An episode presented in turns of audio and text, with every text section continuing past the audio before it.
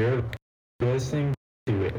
And content radio. You're lis- listening to it. To it. To it. And content radio. You're listening. Listening to it. To it. To it. And content radio. You're listening to it. To it. To it. And content radio.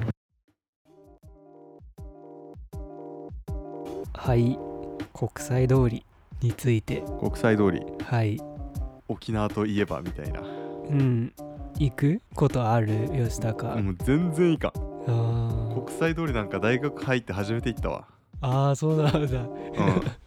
ええ沖縄20年以上住んでいて。そうね大学1年の時にはじ2年かな？の時に初めて行ったから確かに二十歳ぐらいだったと思う。国際通り行ったの初めて。えー、楽しかった？国際通りね俺は全然楽しくなかったわ正直 まあね一応国際通りってうん本当に観光客しか行かない場所みたいなイメージねはあるよね。うん。なんか多分俺が歩いたところが悪かったと思っててまあ、あのメイン通りしか歩いてなかったからはいはいはい。お土産屋さんって言ってもあんまり意味ないじゃん私が。まあそうだね。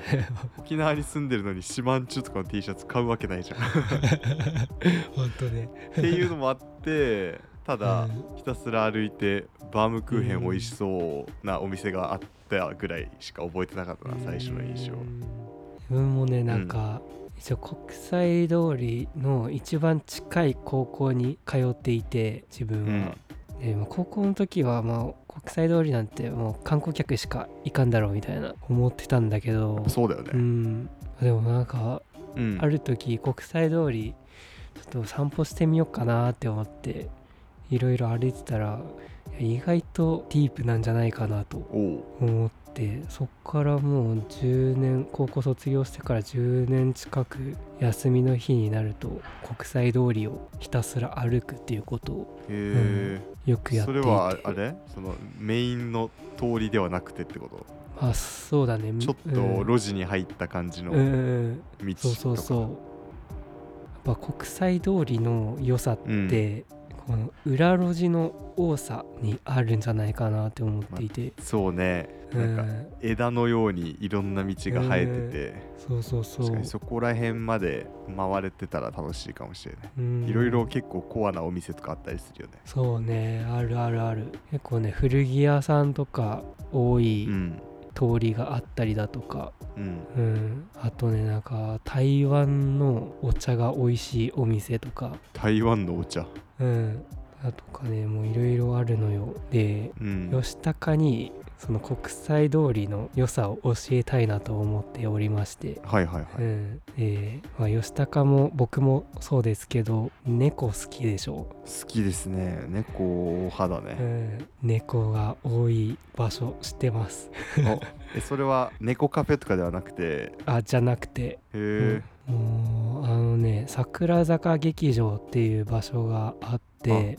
あるね。聞いたこと、とある、うんなんかミニシアター系の映画館あって、その目の前にある公園にもう野良猫がね30匹ぐらいいるんじゃないかな。うん、それは多いな。う んめっちゃ多いよね。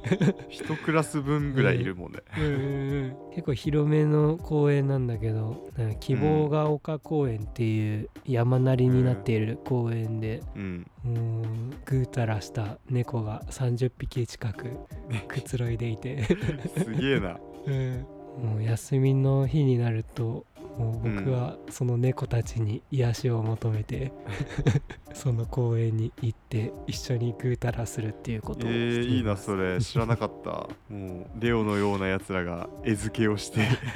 自分は餌付けはしてない。ああしてない。してないけどまあでも知ってる人はいっぱいいる。まあいるだろうね。本当はダメだけ俺ど、お菓子あったらあげちゃうわね。あいいね他にもね。やっぱうん、一回沖縄離れてうん、この戻ってくると沖縄のなんか変わったところとか気づくことがいろいろあってうん。それをその裏路地歩きながら発見するっていうことをよくやっていて。あ今までにはなかったお店とかが立ってるとかそういうこと？あうん。なんか今まではあったような景色なんだけど、一回離れたら、あこれなんか変じゃない？みたいな。おことがちらほらあったりとかで、そうなの？うん、特にねあのめっちゃでかい南国系の植物がもうその辺にあったりするのよ。ヤシの木的な。まあそうそうそうそうそんなやつとかあとツタが絡まるようなうん。感じの植物とかも本当にもう生い茂ってたりだとかで。うん。それは街の中に。あうんうんうん。へえ最近見つけたのがねともう8メートルぐらいあるんじゃないかな。ビル3階分ぐらいの大きさのなんかバナナの木みたいな。でかっ。うん。でかっ。めっちゃでかいよね。でけえな。バナナの木で8メートルとかビル1個分ってでかすぎん。うん。今吉高に写真送った。あ。まあ、厳密に言うとバナナではないんだけどバナナと同じ種類の芭蕉っていう植はい、物のあれなんだけどね、でけえなうん。扇芭蕉っていう名前の植物でめっちゃでかいよね、へーでけえな。うん。その今隣に立ってるおっさんは誰？あそれは知らん。ちょうどいい感じのサイズ比較のおっさん、後でツイッターに載せます。すげえ。マジじゃん。電信柱並みじゃん。うんうん。なんか普通に沖縄住んでたら別に見逃していたような景色でもねやっぱ東京住んでたらね。まあ、確かにそうだね、こんなの東京にあったらビビるよな。そういうの、うん、沖縄に戻って歩いてあこれ変だなみたいな。変わってるなっていうようなね。そう言われたらそういうのは結構あるかもしれない、沖縄は、うん。うん。じゃあこんな感じでねまあいろいろ国際通りの良さをうん話したわけですけどまあだからこれねなんかこの国際通りうん。行ったことない人からしたらあんまり魅力にはなってないんじゃないかなと 思うので、まあうん。もうちょっとね上級者ではなく、うん。中級者初級者向けの方に向けて、うん。美味しいご飯屋さんとかを、うん紹介しようかなと思います。まあ、いっぱいあるからねお店。うん、まずねあーゴカルナね。ゴカルナゴカルナっていうスパイスカレー屋さん。いやーこっちうまい、ゴカルだね。うんうん、自分の母校の那覇高校の目の前にあるカレー屋さんなんだけどね、うん、ここのカレーとうん。一緒にビールを飲むっていうのがすごくいいたしなみ方。うんやっぱ沖縄はねなんか本当にうだるような暑さな場所だからねもう、うん。そこでねもうスパイスの効いたカレーとあー美味しそう。もうキンキンに冷えたビールをうん飲むっていうのが、もう最高だねここは。いいっすね、うん。うんカレー食いながらビール飲んだことねえな。あーおすすめよその食べ方は。あうんいいね、カレー食ってると水飲みたくなるからそこでビール飲めるって最高だね。うんうんうん。他にもねなんか最近できたお店で、うん。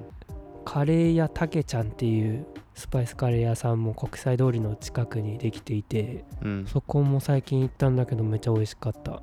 なんかいろいろチキンカレーとか置いてあるんだけどそういうシャバシャバ系のカレーライスのご飯の上にトッピングでこの八丁味噌で漬け込んだドライカレー。八丁味噌？すげえな、っていうトッピングがあって、うん。うん。その上に卵の黄身を乗せて食べるっていうカレーがあってそれがめちゃくちゃ美味しかった。へえうまそう。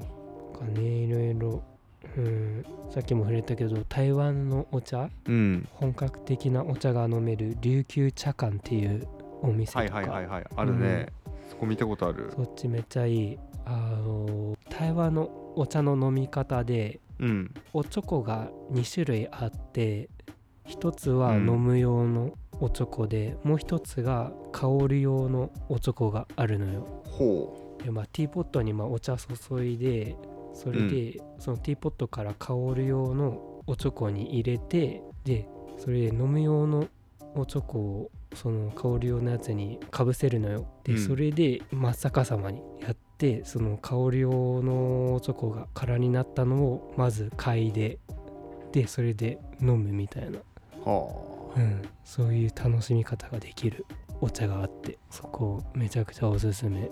何時間でも入れる感じのくつろげる空間ですそこは。あいいっすね。うんうんうんかねコーヒー屋さんもいろいろ多いしねその辺国際通りは。そうね確かに多いうね、ん。あーまあてな感じですね、いいね。